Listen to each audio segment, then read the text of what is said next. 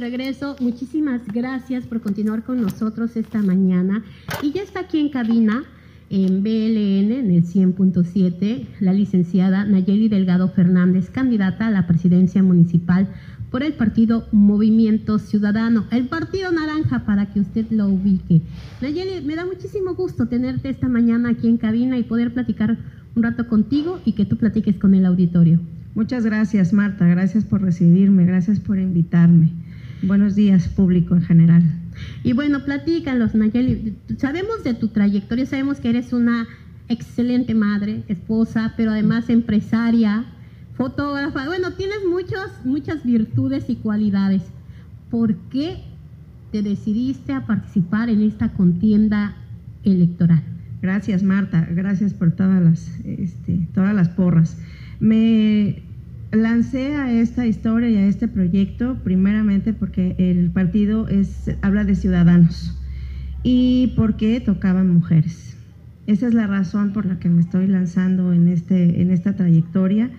Y más que nada, Marta, porque estoy un poco cansada y un poco triste por ver qué, qué, qué rumbo está tomando Ixtepec y cada vez estamos peor. Es por eso que me animé y lo estoy haciendo por muchas veces por mis hijos y por la gente que está en situaciones deplorables y que están, que la, la confianza ya no les queda. Bueno, mucha gente, a lo mejor precisamente como tú decías, no eres política. Así es. ¿Quién es Nayeli Delgado Fernández? Bueno, yo eh, soy originaria de aquí de Ixtepec. No crecí aquí, Marta, desafortunadamente, pero a los 17 años llegué a Ixtepec y desde entonces no me he movido. Le he inculcado a cada uno de mis hijos el amor por Ixtepec, el respeto por las tradiciones. Mis hijas son las fanáticas número uno de todas las tradiciones. Este, para nosotros es un honor vestirnos de tehuana. Para mí es un privilegio pertenecer a este lugar y sobre todo defender y de presumir la artesanía y toda la belleza que es Ixtepec. Soy madre de tres hijos, este, soy esposa, soy hija, este, he sido empresaria, además estudié otra carrera, soy trofoterapeuta, eh, atiendo a niños con cáncer, atiendo a niños con autismo, con Asperger y estoy aquí en, el, en, en, la, en la contienda con ganas de hacer cosas diferentes. Y bueno, algo que comentaba yo con el auditorio es eh, precisamente de la responsabilidad que decidiste tú junto con tu planilla, la que ahorita me vas a presentar, Así es. este, de no generar ni marchas ni eventos en donde se pusiera en riesgo la integridad física, la salud de, de la gente, por lo que ustedes han optado por irse de una manera diferente, caminando sí, pero con todas las medidas de prevención. Así es, Marta. Este, he sido criticada, no creas, porque piensa que no tengo gente a mi alrededor. Sin embargo, he sido muy respetuosa con respecto al, al- al contagio, con respecto a la sana distancia. Una, porque las autoridades actuales nos han encerrado, nos dejaron encerrados al mercado local, a todo, todo el mercado, comercio local, este, y, de- y permitieron que empresas grandes estuvieran dando el servicio, cuando debió haber sido para ambas circunstancias, para el mercado, para el comercio local y para las tiendas grandes de igual manera, porque el ingreso va bajando, porque la gente le dio mucho problema de dónde van a sacar para comer y hay gente que vive al día. Entonces, yo tengo que ser respetuosa con respecto a esto porque no quisiera volver a ver a mis paisanos encerrados o a muchas mujeres, Marta, que tú sabes que son madres de familia, cabezas de familia y que no tienen la posibilidad de salir a trabajar. Y que a veces que sus hijos estén en la escuela también es una oportunidad para ellas para no pagar quien les cuida a sus hijos y poder salir a trabajar. Así es. Ahora, eh, ¿quiénes integran tu planilla? Y a partir de eso, eh, ¿cuáles serían tus propuestas? ¿Cuáles son tus propuestas eh, o tu plan de trabajo de llegar a la presidencia municipal? Claro, gracias. Este, dame un segundito porque el orden, si no me lo sé muy bien, aquí está. Este, la señora, la suplente, mi suplente es la licenciada Mónica Barragán de Ricavilla. Tú sabes que ella también ha sido empresaria y fomenta el empleo. En segundo lugar, como segundo concejal y propietario, es Francisco Ambrosio Gómez Martínez, mejor conocido como Bocho. Eh, segundo concejal suplente es el doctor José Hernández García. Tercer concejal propietario, Ana Rocío Colorado Martínez. Suplente, licenciada Yatzil Hernández Rosado. Cuarto concejal propietario, Rafael Santaella García. Tercer, cuarto perdón, suplente, el licenciado Miguel Ángel Luis Limón.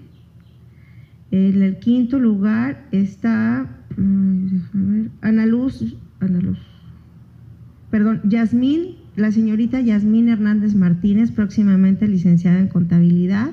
Como suplente está Jessica Benítez. Sexto propietario es el maestro José Alvarado Girón, el hijo del maestro Milímetro. como suplente está el licenciado Edgardo Jiménez Santiago, mejor conocido como Eddie, un super maquillista y además parte de la... De la maestro de danza así también. es, maestro de danza. En séptimo lugar está la, señora de Yanira Coralia Esperanza Guzmán y como suplente la señora y una hermosa tía mía que se llama Elia, bueno, no es mi tía. Tú le dices así de cariño. Yo le digo tía de cariño, es la señora Elia López Enríquez, de la primera. Ok, ahora, eh, ¿cómo ha sido desde el inicio de tu campaña hasta este momento, hasta el 18 de mayo, cuando ya nomás faltarían 15 días para concluir esta, estas actividades proselitistas? ¿Cómo ha sido eh, el caminar por Ciudad Istepec y cuál es, tu, cuál es tu plan de trabajo? Pues ha sido, ha sido difícil, este, Marta, porque cada vez que toco puertas me encuentro con mucha gente sin esperanza o muy molesta por todo lo que ha pasado. Quisiera yo solucionar todo lo que se pueda, pero tú sabes que es difícil. Me he encontrado con muchas quejas, me he encontrado, y bueno, Ah, me he encontrado con todo esto, pero a pesar de ello me abren las puertas y están muy contentos de que haya otro partido que tenga otro tipo de personas y que tenga sobre todo la ética profesional de trabajo con la que cada uno de nosotros hemos, hemos correspondido. Cada uno de los que estamos en mi planilla hemos venido de familias que han aportado a la sociedad. Y tú sabes, Marta, porque también lo has hecho y que he conocido tu trayectoria, te conozco de muchos años, que también te ha tocado tocar puertas, también te ha tocado ayudar a la gente y tú también has tapado calles porque el municipio no se ha encargado de eso. Y es muchas veces por la sociedad civil que esto se haya llevado a cabo. Entonces, sí es, ha sido difícil mi caminar porque también me duele, me duele mi Ixtepec. Sin embargo, estoy muy contenta porque me han abierto las puertas, porque me dejan decirles, llevarles el mensaje y porque con mucho gusto me han recibido. Ok, y bueno, en este caminar en este, que sigues recogiendo el sentir de la gente, eh, armaste tu plan de trabajo, tus propuestas. Platícanos un poquito acerca de eso. Así es, eh, pues mira Marta, teníamos los ejes principales que es seguridad, salud, campo, educación y, empleo. En el caminar es muy importante, Marta, eh, una cosa lleva de la otra, es muy importante pavimentar y poner drenaje a la mayoría de las colonias que están muy abandonadas y con las que muchos partidos políticos se han abanderado y no han cumplido. Es de vital importancia darles pavimentación y darles drenaje y sobre todo luminarias. Una vez que tú des esto, el transporte y la seguridad es más fácil. El transporte llega a todos los lugares siempre y cuando la ciudad esté en buenas condiciones porque muchos no sabemos, ya que no nos dedicamos al transporte, que es muy caro mantener una unidad en buenas condiciones. La gasolina cada vez es más cara, hay que mantener la unidad en buenas condiciones para poder dar un buen servicio. No es que no quieran, es que a veces es muy difícil. Por eso hay transportes que no han llegado. Por eso la seguridad o las policías tampoco han llegado. Es importantísimo fortalecer la parte de seguridad a través, por supuesto, del FASP, que es el Fondo de Aportaciones para la Seguridad Pública, y la Fortasec, que es un programa de fortalecimiento de seguridad para los municipios. Ellos nos ayudan a capacitar y a fomentar los valores para que puedan hacerse cargo de un empleo como es ese porque en manos de ellos está nuestra seguridad, Marta. No podemos pagarles salarios tan bajos y no podemos tenerlos en esas circunstancias sin lámparas, sin armamento, sin camionetas que nos puedan que los puedan llevar. No lo van a hacer. No van a poner tu vida, su vida por la tuya y eso lo sabes. Así es que habrá que fomentar una buena seguridad y sobre todo habrá que fomentar valores. Y en esto quiero agregar que también los que participemos dentro de todas las contiendas, también tendríamos de pasar por un examen psicométrico si de verdad tenemos los valores y si de verdad cumplimos con los requisitos para poder ayudar y para poder cambiar el, rumbo de Ixtepec o de cualquier municipio. Así es. Bueno, eh, seguridad, tocaste el talón de Aquiles de muchos municipios. seguridad es. uno de los talones de Aquiles de los municipios por el número de policías, por la falta de certificación, por la falta de condiciones laborales para los elementos policíacos, como bien señalabas, que nadie va a dar su vida por ti si no tiene al menos el respaldo por parte de las autoridades de tener un seguro de vida, de tener también condiciones que le permitan a su familia tener certidumbre eh, para ellos. Pero, eh, ¿qué pasa también con el asunto de la salud y la educación? ¿Cuáles son tus propuestas en eso? Con respecto a la salud, Marta, también me ha tocado caminar por los centros de salud y por la VR. Eh, dentro de mi equipo hay una que se llama Yatil. Ella es, este, ella es maestra también para niños con, con capacidades, con discapacidad y precisamente ella es la que está muy enfocada en este proyecto. Habrá que este, ampliar los servicios de la VR y habrá que ampliar más bien los consultorios, haya más consultorios en la VR para atención en rehabilitación. Es muy pequeño el lugar, Marta. Además que tristemente, pues los directivos de ese lugar no son personas que se dediquen al área de medicina o al área de, fisioterapeuta o con conocimiento. Eh, entiendo que es un trabajo que se le da, pero también es necesario que quienes estén en, esas áreas correspondan al, o tengan la profesional, el profesionalismo o la licenciatura o el conocimiento sobre estos lugares.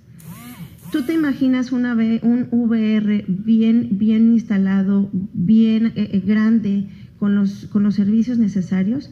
Crea Marta también una derrama económica. ¿Por qué? Porque invita a otros municipios, a otros pobladores, a otros ciudadanos de otros municipios a venir, porque el lugar está, está, para, el lugar está para atención. Cada una de las cosas que nosotros tenemos como la VR, como el centro de salud, no nada más nos va a dar servicio a los, a los ciudadanos de, de Ixtepec, sino también puede invitar a otros pobladores a venir a los servicios.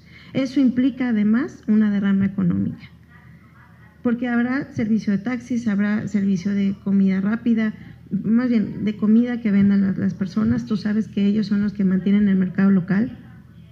Y cada uno de los servicios que nosotros mejoremos, Marta, dentro del municipio, va a implicar una derrama económica, siempre.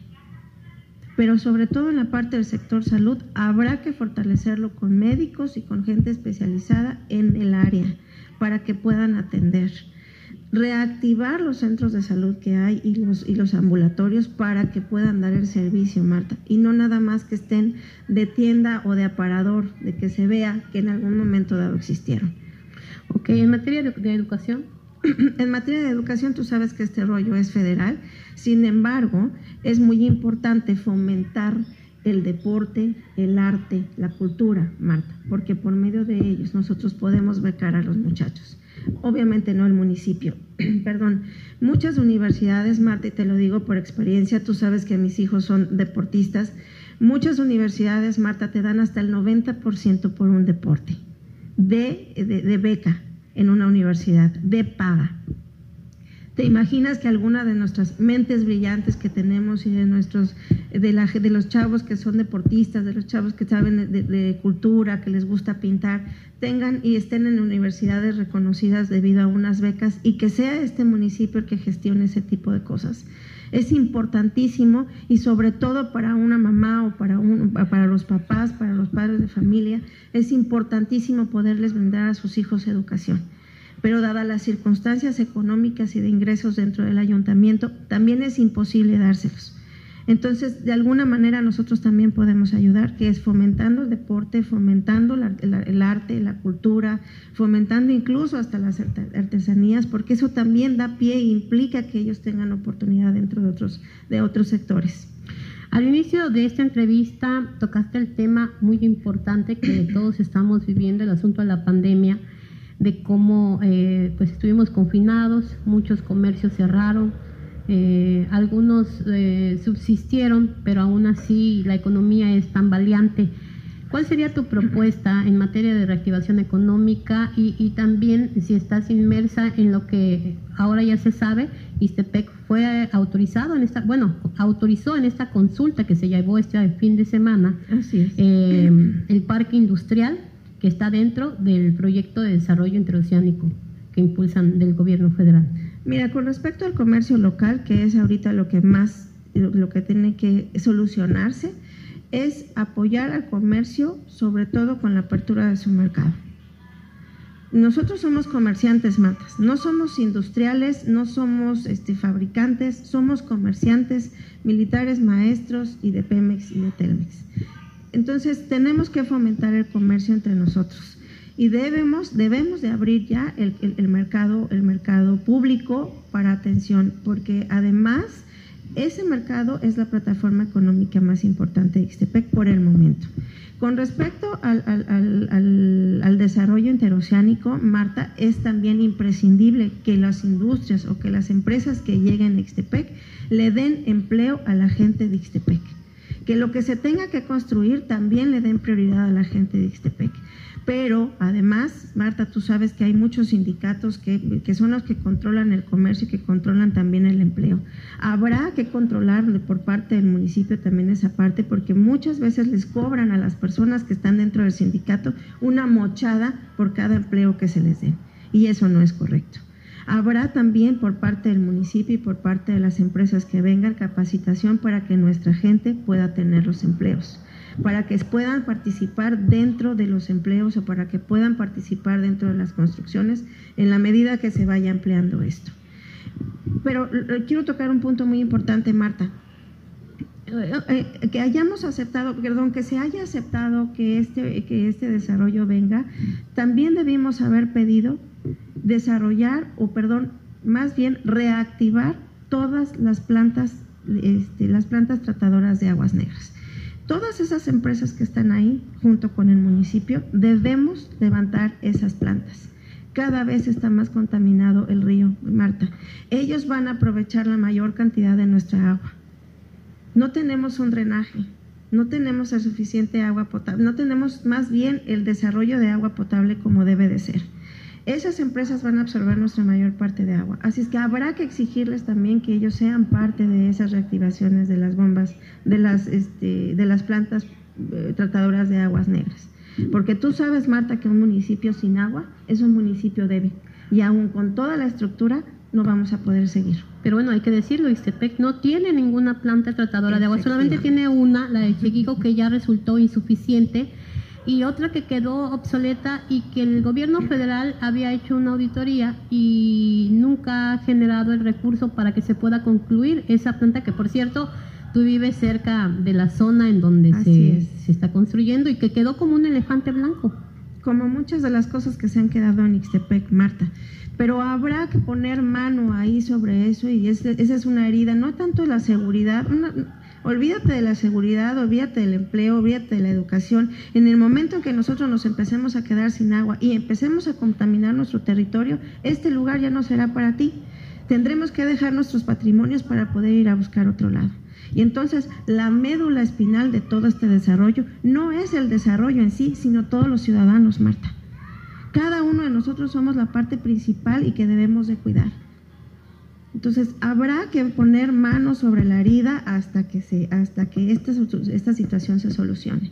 Hay que solucionar lo de los tiraderos de basura que están terribles, que cada son botaderos, no hay un basurero. exactamente, no hay un Relleno sanitario. Un relleno sanitario correcto, exactamente. Están contaminando nuestro suelo, están contaminando todo lo que tenemos alrededor, las colonias que están al lado del, basurero. Eh, eh, imagínate, no, no, no hemos acabado con el COVID y luego vamos a empezar con otras infecciones más debido a la contaminación del aire y del suelo de las colonias que están alrededor y de los municipios que están alrededor de nosotros porque es suelo lo que se contamina, Marta. Los mantos freáticos. Así, es, los mantos freáticos. Entonces, es lo más importante aquí es activar o poner las plantas pues, tratadoras de aguas negras. Y sobre todo, Marta, que a mí en lo personal me gustaría que una vez que lleguemos al, municipio podamos hacer tratados con otros municipios aledaños para que puedan continuar con, con la limpieza de los ríos porque no nada más es uno, ¿no? Sería cada, que, cada quien continúe en, lo que la parte que le corresponde.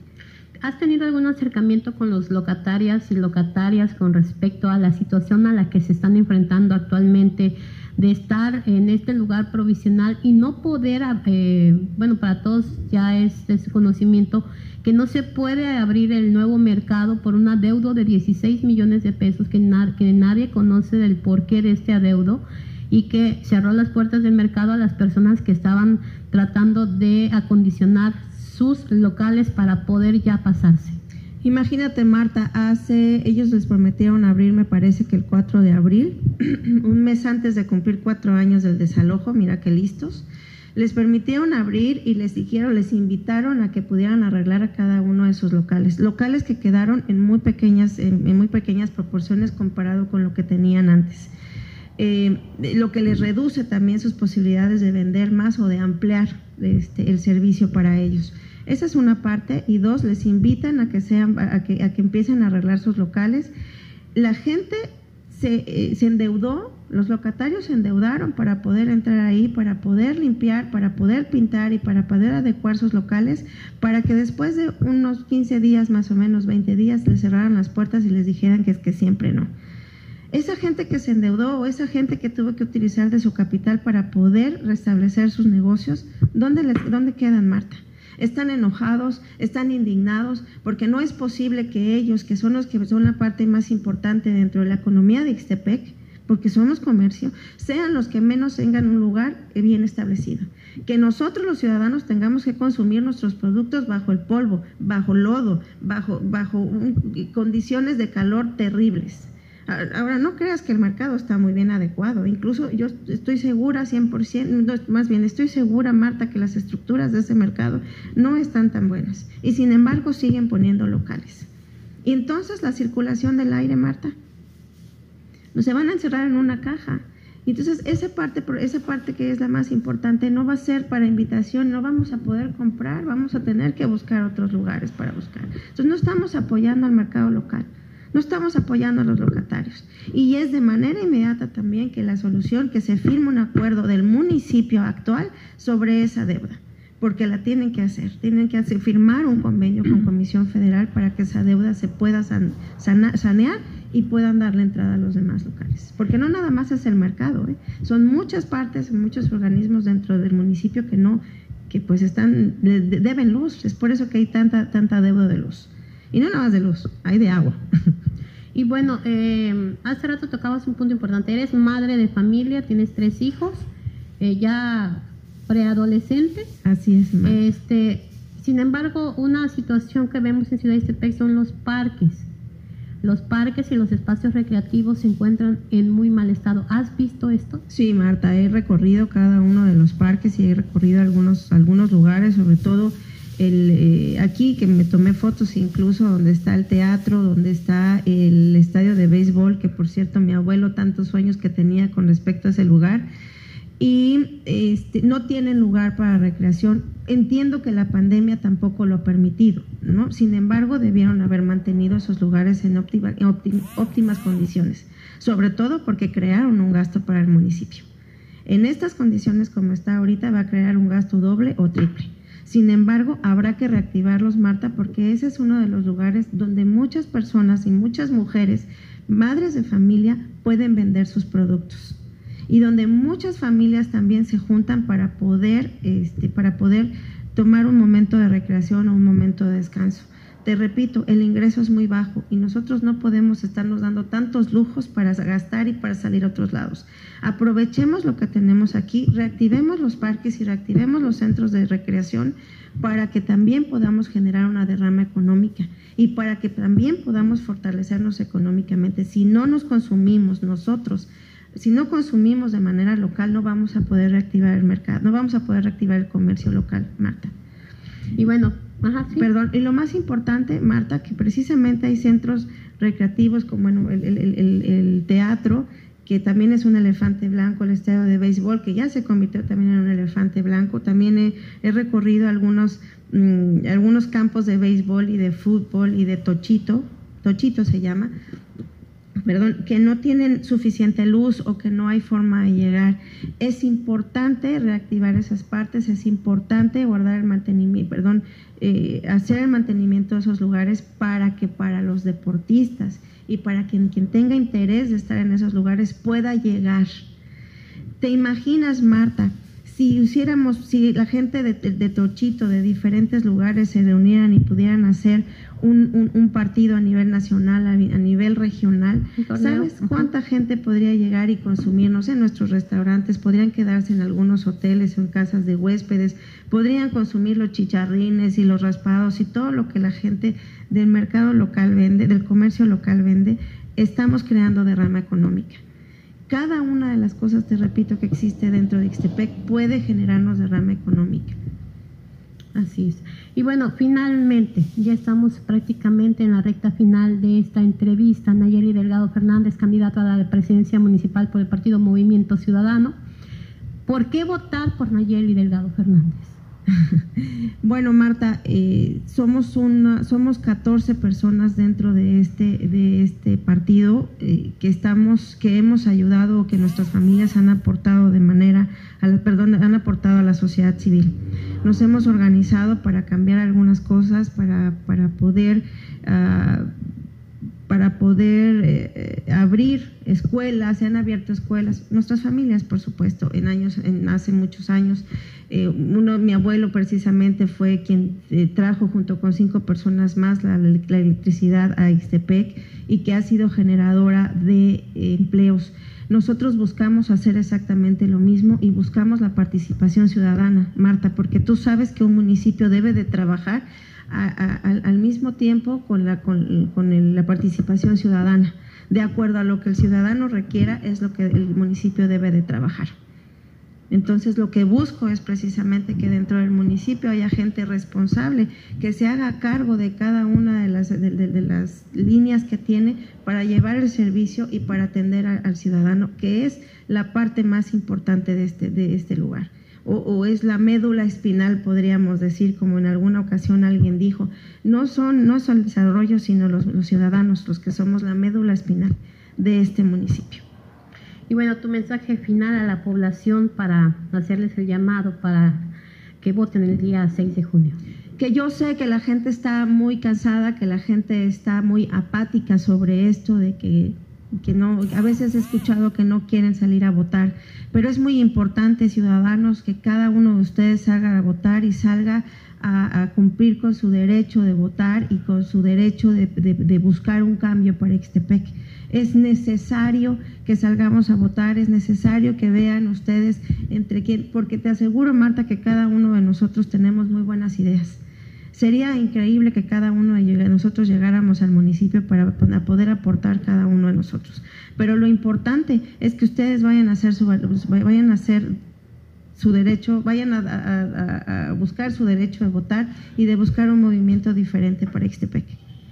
Bueno, pues muchísimas gracias, licenciada Nayeli Delgado Fernández, por eh, aceptar esta invitación a esta entrevista aquí en Noticiario 100.7 en BLN.